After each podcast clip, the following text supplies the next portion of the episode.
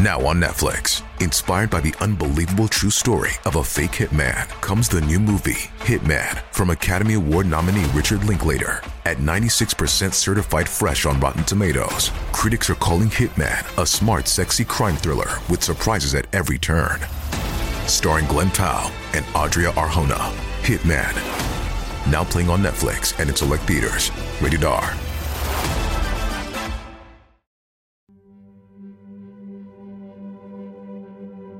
No dia 1 de maio de 2010, as autoridades de Long Island receberam um chamado de Oak Beach diretamente do condado de Suffolk, nos Estados Unidos. A força policial levou quase uma hora para chegar até o local do chamado.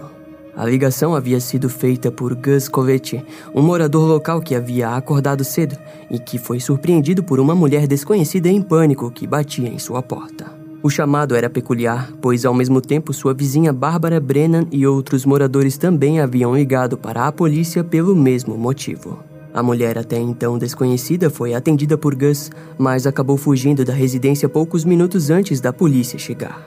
Contudo, em pouco tempo todos saberiam o nome da mulher, Shannon Gilbert, de 24 anos. Ela viria a ser o motivo do início à caça daquele que o FBI chamaria de o assassino em série de Long Island.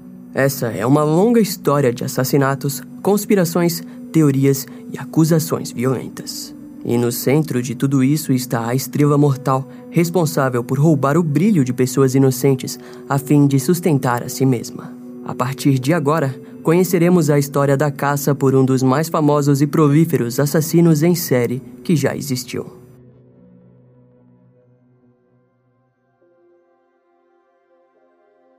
Shannon Maria Gilbert nasceu no dia 24 de outubro de 1986 em Ellenville, Nova York.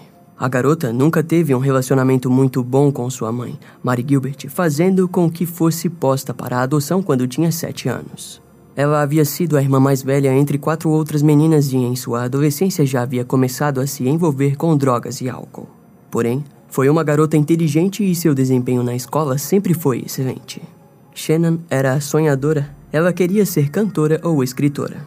Devido ao seu desempenho acima da média, ela conseguiu se formar um ano antes na Escola Central New Paltz, em Nova York.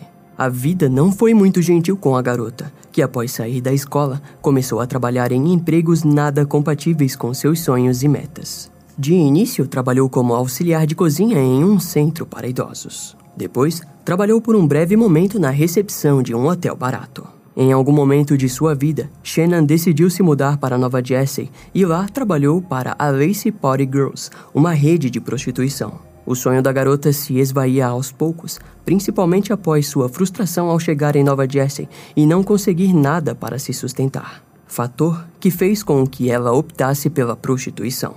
No ano de 2007, Shannon foi presa por envolvimento criminal em uma armação feita contra a rede de prostituição a qual trabalhava. A partir dali, ela passou a lidar com inúmeros problemas legais. A única coisa boa em sua vida foi ter conhecido Alex Dias, que trabalhava como motorista para prostitutas de luxo no Lacy Party Girls. Em pouco tempo começaram a namorar e perceberam que estavam dando certo juntos.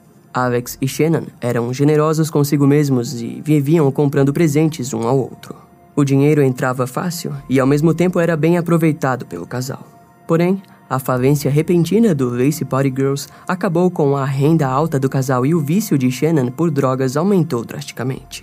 Naquela altura de sua história, ela já havia passado por inúmeros abortos e estava caminhando para uma direção ainda mais destrutiva. A felicidade de Alex e Shannon foi substituída por momentos de brigas e desentendimentos. Os dois jovens desiludidos já não compartilhavam do mesmo sentimento. Com isso, o casal decidiu se mudar para a casa do pai de Alex Dias, mas lá as brigas pioraram a ponto de chegar em violentas agressões físicas. Até onde se sabe, no início de sua vida adulta, Shannon foi diagnosticada com transtorno bipolar, fator que piorou ao decorrer de seu crescimento, pois ela não possuía os remédios para tratamento. Se você juntar esse fato ao consumo de drogas excessivo, teremos um resultado explosivo e estressante para ambos no relacionamento. No ano de 2010, ela passou a trabalhar pelos sites Backpage e Craigslist.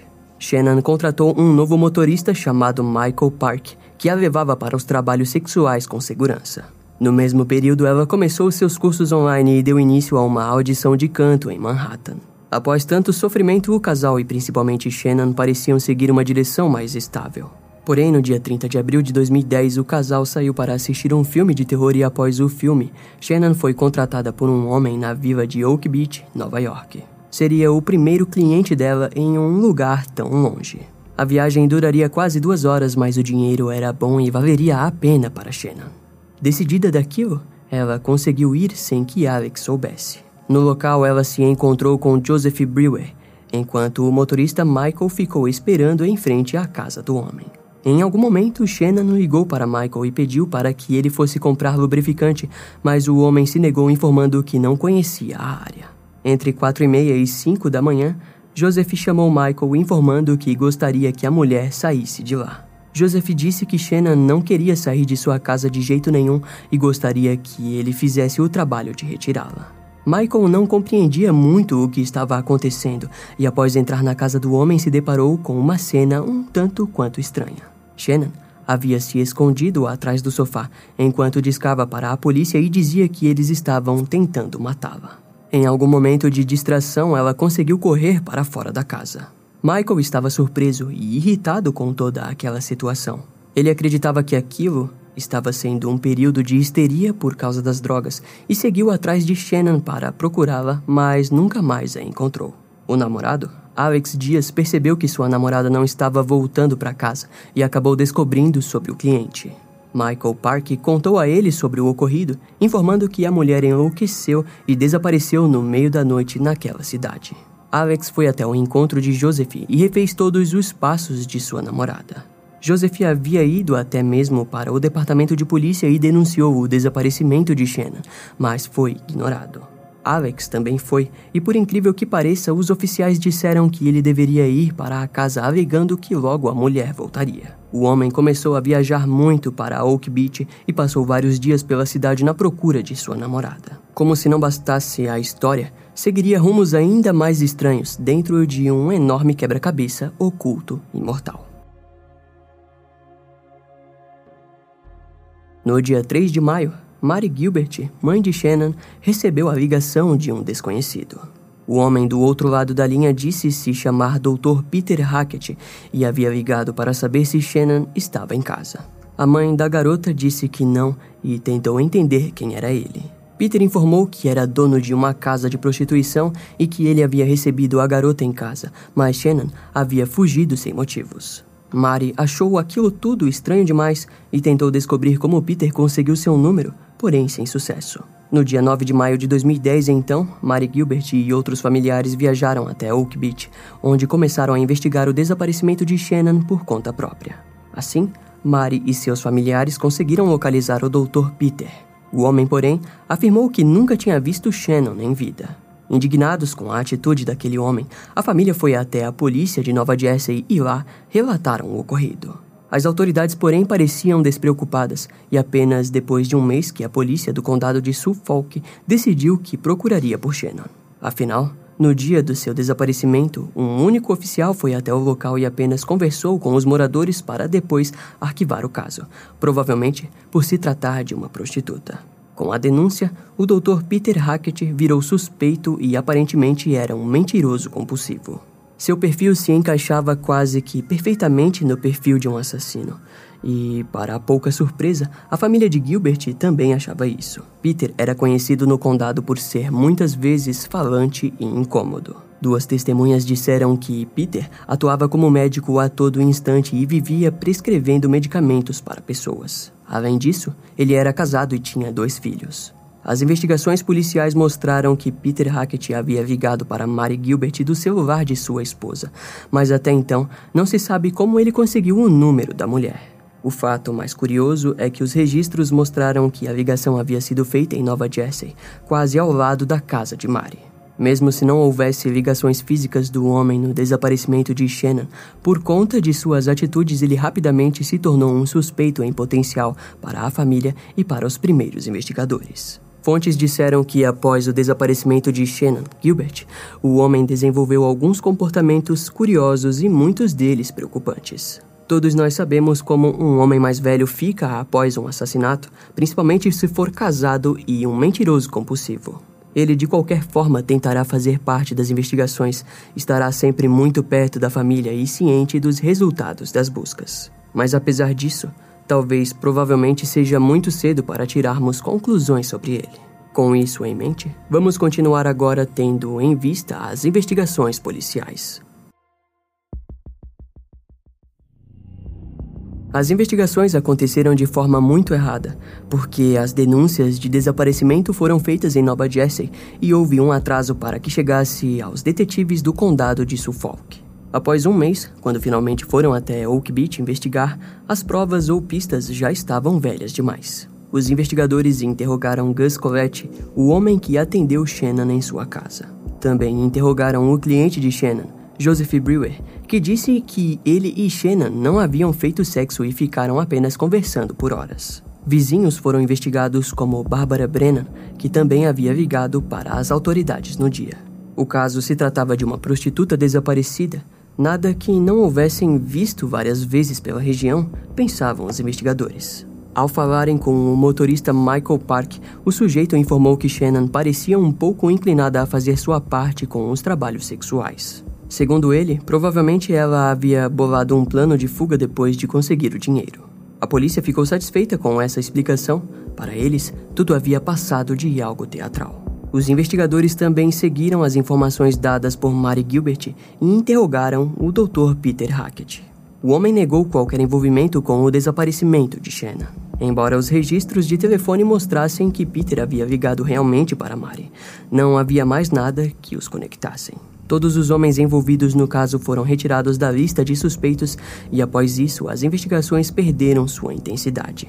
A falta de comunicação entre o departamento de Nova Jersey com Oak Beach e o notável preconceito pela profissão da mulher foi novamente um fator prejudicial para o trabalho da própria polícia. As gravações das câmeras perto do local foram examinadas, mas por ter se passado um mês, já haviam sido apagadas. Mas assim como toda a história envolvendo crimes violentos, por sorte sempre parecemos ter um policial para se destacar. E dessa vez não foi diferente. O nome da vez é John Maria, um veterano do Departamento de Polícia do Condado de Suffolk. Sua especialidade era encontrar pessoas desaparecidas. No passado, ele havia trabalhado como detetive particular e, no ano de 2010, havia se tornado oficial do condado. E foi John que recebeu a tarefa para investigar os arredores de Oak Beach. Para ele, aquela era uma oportunidade única de fazer com que as investigações andassem. O policial caminhou por horas por toda Oak Beach, ao lado de seu pastor alemão chamado Blue. John já estava com seus 59 anos e, mesmo assim, ainda possuía um desempenho admirável.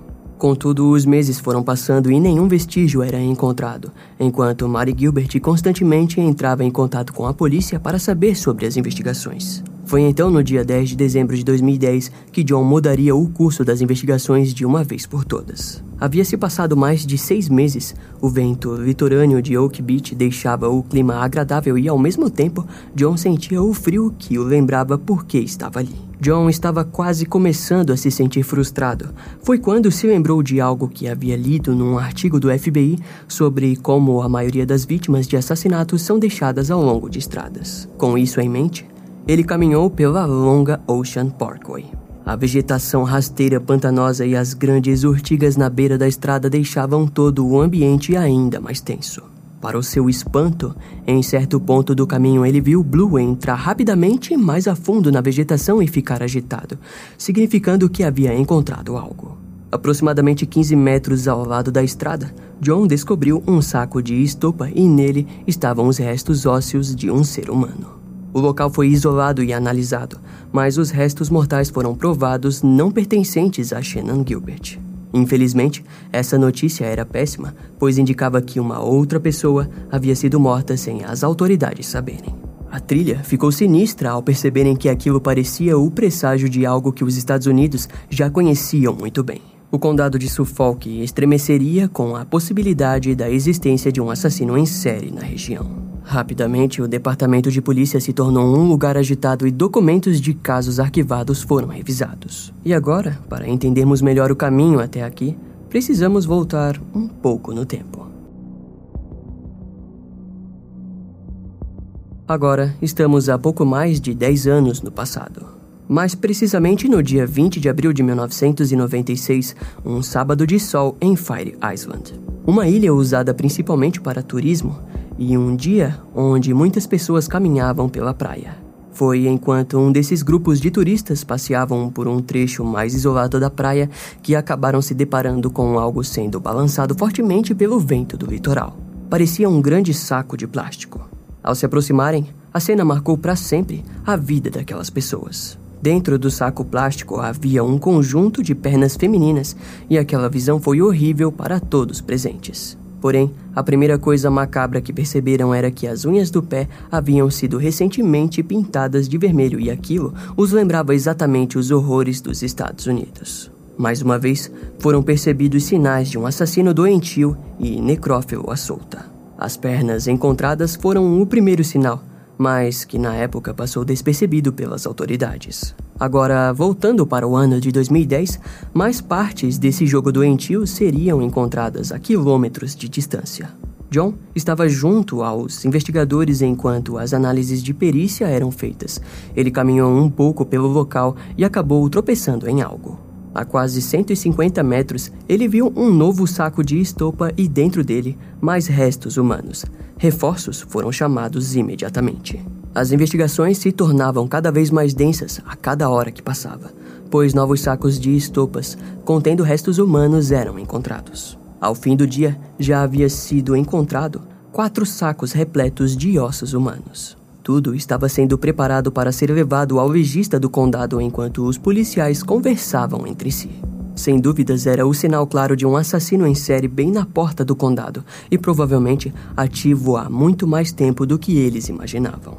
A polícia parecia ter aberto um selo proibido, pois o condado vivia num silêncio absoluto, mas essa nova descoberta assolaria a quietude e paz da região. As notícias diziam que, entre aspas, quatro corpos foram encontrados ao lado da Ocean Parkway.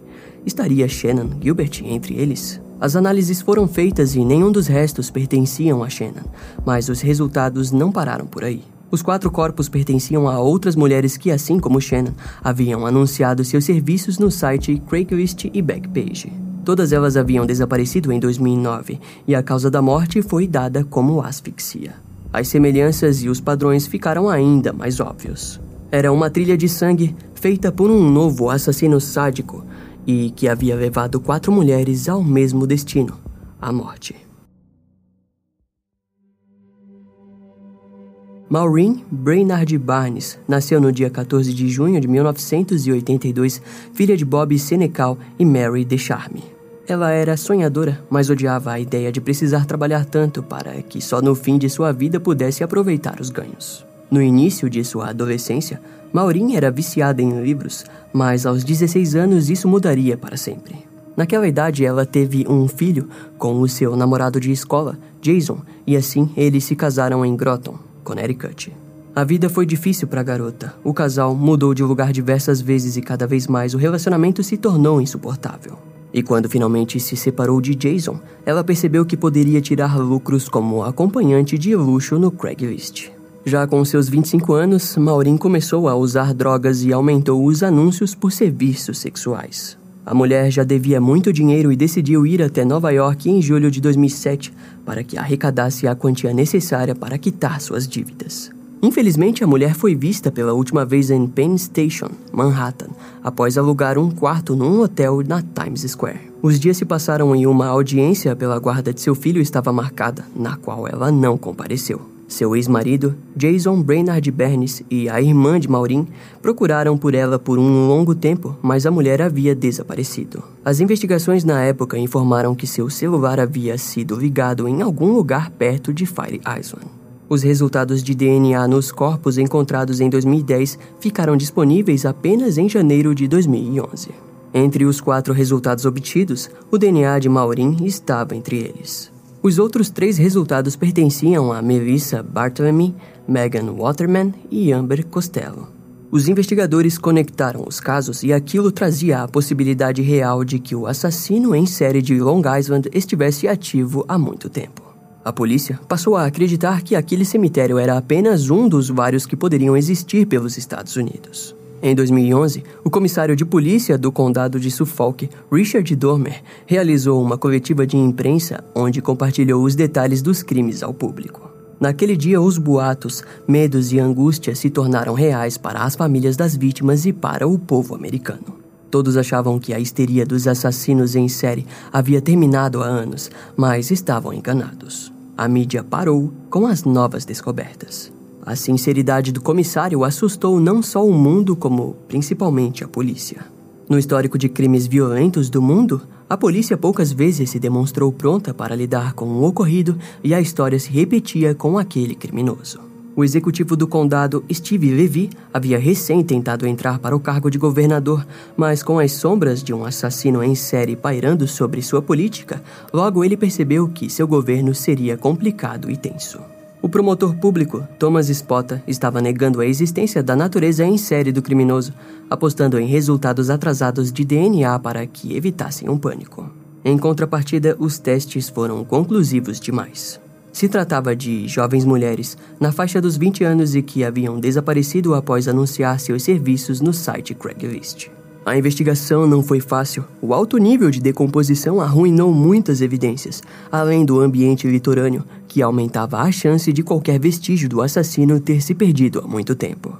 A primeira teoria foi que o assassino provavelmente fosse um turista devido aos meses em que as mulheres sumiram, entre junho e setembro. Michael Park, motorista de Shannon Gilbert, Joseph Brewer e o Dr. Peter Hackett foram investigados novamente, mas foram mais uma vez excluídos da lista de suspeitas. Todas as quatro mulheres haviam saído sem ninguém saber, para se encontrarem com um cliente final.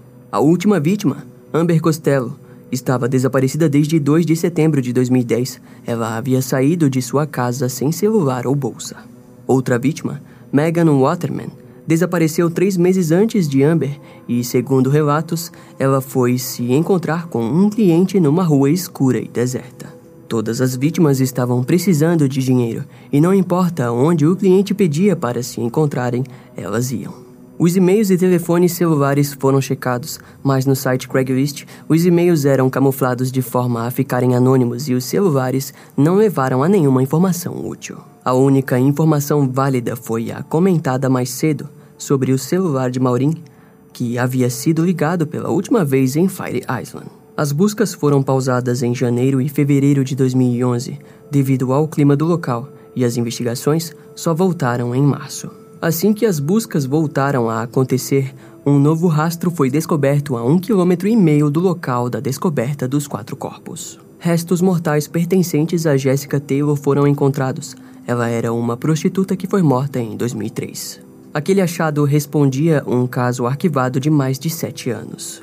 No dia 26 de julho de 2003, uma mulher passeava pela área rural de Manorville, em Nova York, quando descobriu um torso sem cabeça e sem membros.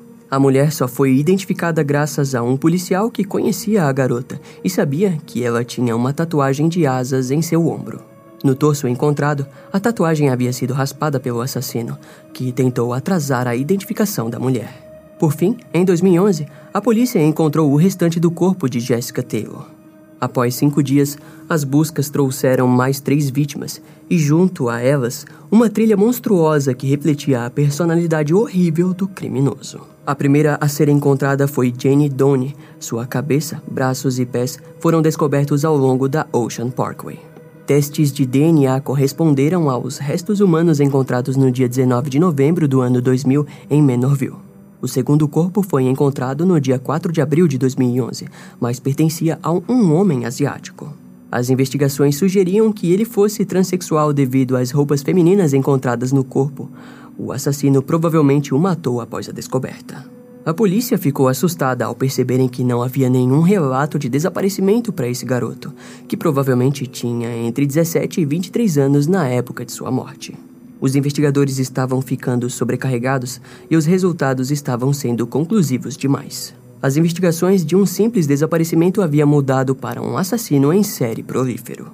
O clima pesou ainda mais com a descoberta da última das três vítimas, que pertencia ao corpo de uma garotinha de 18 a 32 meses. Os investigadores supuseram que a garotinha provavelmente estava com a mãe prostituta durante o crime. A criança foi chamada de Baby Doe pelos investigadores. Ela foi encontrada em um cobertor e com ela algumas joias, como brincos e um colar, foram encontrados. A causa da morte foi dita como não violenta. Uma semana depois, dois novos corpos foram encontrados. Testes no primeiro corpo provaram parentescos com a Baby Doe, sendo provavelmente a mãe da criança. O corpo dela foi encontrado a 11 quilômetros do Jones Beach State Park. O segundo encontro era apenas de um crânio feminino. Os testes de DNA provaram que era a cabeça da mesma vítima das pernas encontradas na praia em 1996. A partir daquele momento, um fato ficou claro. Havia um assassino matando prostitutas há quase 20 anos na região de Long Island. As opiniões dentro da polícia começaram a se dividir, enquanto alguns acreditavam se tratar de somente um assassino, outros já diziam que havia outro assassino no mesmo local. O procurador do condado, Thomas Spota, alegava que, devido às diferenças de períodos de tempo, deveriam haver mais assassinos usando o mesmo trecho como lugar para descarte. Alguns detetives passaram a investigar o caso como um assassino único, enquanto outros caçavam assassinos múltiplos. O que nenhum deles percebia é que aquela divisão nas linhas investigativas atrasaria completamente as chances de prisão do assassino em série. Em abril de 2011, a polícia começou a utilizar mais recursos nas buscas, como helicópteros que investigavam diversas áreas ao longe, as demarcando para a investigação. Um enorme mapa chamado Locais de Interesse foi produzido e mais de 90 pontos foram marcados e investigados. Centenas de policiais do condado de Suffolk foram enviados para as buscas terrestres. As investigações não eram fáceis devido ao ambiente da região. A polícia passou a gastar recursos com o envio de equipamentos de cortes de pinheiros, e caminhões de bombeiros também foram usados para elevar os policiais com escadas. Todos os esforços focavam no intuito de encontrar mais corpos ou quaisquer novas pistas. Novamente, o clima e tempo da região começou a ser rigoroso e os 90 locais de interesse precisaram esperar meses para serem completamente explorados. O aprofundamento nas investigações levou à descoberta que o assassino estava desmembrando as vítimas como forma de esconder seus rastros de identificação. O assassino em série começou a ser considerado extremamente refinado. Seus crimes não eram simples atos de ódio. A remoção da cabeça, mãos e tatuagens provavam que ele tentava sumir com as características que mostravam facilmente a identidade das mulheres. Além do desmembramento, o criminoso dividia os corpos em uma área de quase 20 quilômetros, atrasando ainda mais as investigações. Esse ponto mostrava também que o assassino se sentia muito confortável em uma grande área. Ele sabia que a Ocean Parkway era um local pouco usado pelos moradores da região. Provavelmente, ao perceber que os restos não estavam sendo descobertos, ele parou de desmembrá-las e utilizou um novo cemitério mais perto de sua área, como por exemplo a Praia Gilgo, ao lado da Ocean Parkway.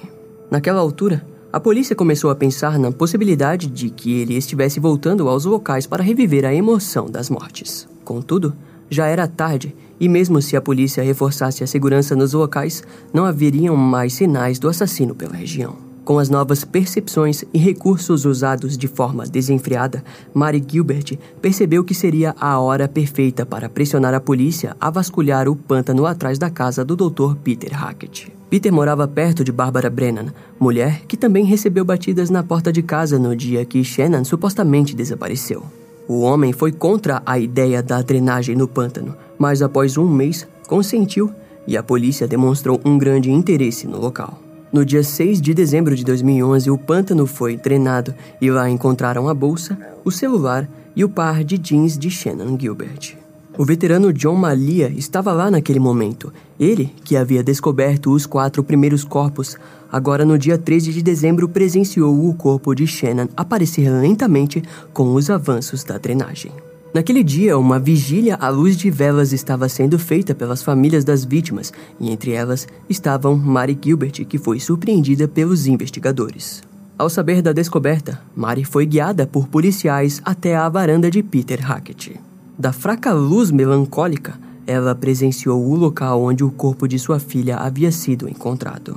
Normalmente, aquela notícia abalaria qualquer mãe, mas Mari já esperava por aquilo e não deixou transparecer sua tristeza. A única certeza em sua mente era de que pôde finalmente ter a certeza que sua filha descansaria em paz. O corpo de Shannon foi encontrado de bruços, sem sua calça jeans e sem dois ossos ióides da garganta. Aquilo inicialmente fez com que todos acreditassem que a mulher havia sido estrangulada. Contudo, em maio de 2012, a morte de Shannon Gilbert foi finalmente revelada e, para a surpresa de muitos policiais e da própria família, sua morte foi considerada acidental. Nas palavras do próprio legista do condado de Suffolk, Shannon havia morrido de desventura por acidente. Com isso, Shannon não foi considerada como vítima do até então assassino em série, mas sim como um caso isolado. Ao que parece, não haveria paz para a filha de Mary Gilbert. Aquele era só o início de mais uma série de acontecimentos imperdoáveis e injustos, todos causados pela maldade e histeria do assassino em série de Long Island. No ano de 2012, o comissário da polícia, Richard Dormer, foi substituído por Edward Weber, que seguiu o mesmo pensamento do promotor Thomas Spotta, acreditando que havia múltiplos assassinos. Na época, a crença era de que haviam três assassinos despejando corpos de prostitutas em uma longa área. A polícia passou a ser instruída a direcionar suas investigações a essa nova linha de investigação e, para nenhuma surpresa, nada foi encontrado. No outono de 2012, para piorar o curso das investigações, a polícia precisou lidar com a própria mãe natureza. Em outubro daquele ano, o furacão Sandy atingiu a costa leste dos Estados Unidos, causando danos irrecuperáveis à investigação e causando um dano de 75 bilhões de dólares. Nesse momento, podemos parar e nos questionar o quão frustrante foi para os investigadores que realmente estavam dando tudo de si no caso do assassino em série. Após o furacão, a polícia voltou desanimada às investigações e o futuro não prometia nenhuma grande prisão ou descoberta fundamental. Toda a esperança havia sido devastada pela natureza, que em seu ciclo imutável não parou em frente à maldade do homem. Podemos refletir e entender que, bem ou mal, apenas nós somos responsáveis por aquilo que construímos aqui. Esse assassino em série destruiu vidas e, de alguma forma, por incompetência e preconceito, a polícia do condado de Suffolk foi totalmente deixada de mãos atadas diante sua maldade. Os dias passaram e, em 2013, tudo o que havia sobrado para revisar eram arquivos sobre o que havia sido descoberto até aquele ano. A linha de investigação foi obrigada a mudar e a percepção da magnitude dos crimes foi automaticamente expandida. Teorias de que os assassinatos estavam envolvidos com crimes parecidos em Atlantic City passaram a tomar espaço dentro do departamento de polícia. Entre outubro e novembro de 2006, o assassino conhecido como o Estrangulador do Leste foi responsável pela morte de quatro prostitutas perto de um motel de Atlantic City. Suas vítimas eram encontradas vestidas e sempre apontavam para o leste. A polícia não ligou os crimes com os de Long Island, mas na época, uma boa parte dos investigadores acreditavam naquela possibilidade. O caso do assassino em série de Long Island estava à beira de ser arquivado, até que algo trouxe esperança para os envolvidos. No ano de 2014, Timothy Bitroff foi preso por desacato e por violar uma ordem oficial. A polícia coletou seu DNA e, por rotina, o comparou no banco de dados de DNA. Foi então que houve uma nova descoberta surpreendente. A análise não detectou o DNA de Timothy, mas sim o do seu irmão John Bitroff, conectando-o aos assassinatos de duas mulheres no início dos anos 90 em Manorville. As mulheres haviam sido estranguladas, espancadas e deixadas para morrer na floresta. O caso estava arquivado até aquele ano. A polícia do condado de Suffolk prendeu John Bitroff sob acusação de dois assassinatos. Nenhuma ligação foi feita para identificar se era possível que ele houvesse sido responsável por algum dos assassinatos de Long Island. Contudo, fatos pairam no ar. O principal era que ele morava muito próximo de onde o torso de Jessica Taylor foi encontrado. Além disso, o estranho é que ele foi rapidamente ligado aos casos arquivados e a mais nenhum outro. Num ponto de vista criminal, existem alguns pontos que diferenciam seus crimes com os do assassino em série de Long Island. John estrangulava suas vítimas até ficarem à beira da morte e depois as violava sexualmente. O assassino de Long Island parecia possuir o perfil de um assassino que apenas o ato do desmembramento já era o suficiente para seu ápice de prazer. Estripadores e assassinos sanguinários geralmente demoram mais para ser presos exatamente por não deixarem fluidos como esperma em suas vítimas. O ato sexual está no estripar e desmembrar, o post-mortem é o que importa. Já no caso de John, vemos que ele precisou estuprar suas vítimas e as deixar para morrer, ato que jamais seria seguido por um assassino do calibre retratado nesse vídeo. John Bitroff morava em Manorville, em Long Island, onde se casou e teve dois filhos. O homem trabalhava como carpinteiro e aparentemente era um cara normal, considerado na comunidade como um homem de família, bem longe do perfil procurado pela polícia. Com base no ano de que os crimes em Long Island aconteceram, o assassino provavelmente tinha habilidades técnicas avançadas. Ele soube permanecer anônimo ao navegar pela internet, mascarando seu IP e mantendo um bom papo com as vítimas online. Essas habilidades eram difíceis de obter naquela altura da internet. O início das investigações foi conturbado, e o que poucos sabem é que o FBI tentou ajudar, mas eles foram descartados pelo condado de Suffolk. Porém, mesmo com a negação de agentes em campo ajudando nas investigações, o FBI forneceu um perfil para o assassino no ano de 2011. Segundo o perfil, teríamos um homem branco, entre 20 e 40 anos, que provavelmente teria uma namorada ou até mesmo era casado.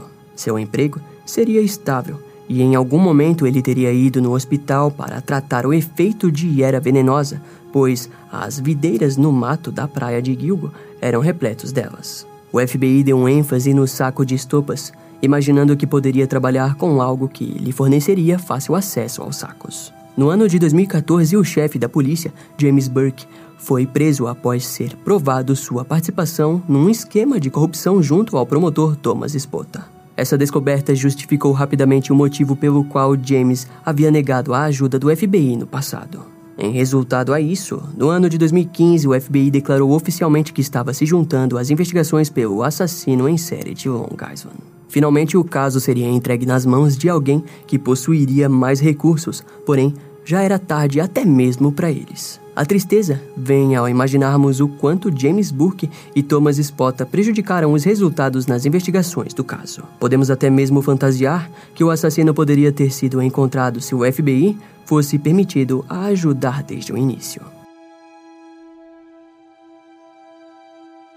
No ano de 2016, o advogado de Mary Gilbert, John Ray, conseguiu tornar públicos os documentos da autópsia de Shannon Gilbert, com uma descrição escrita pelo legista Michael Baden. Michael informava que a morte da garota foi causada por estrangulamento devido à ausência do sutiã e pela falta de ossos e oides na garganta.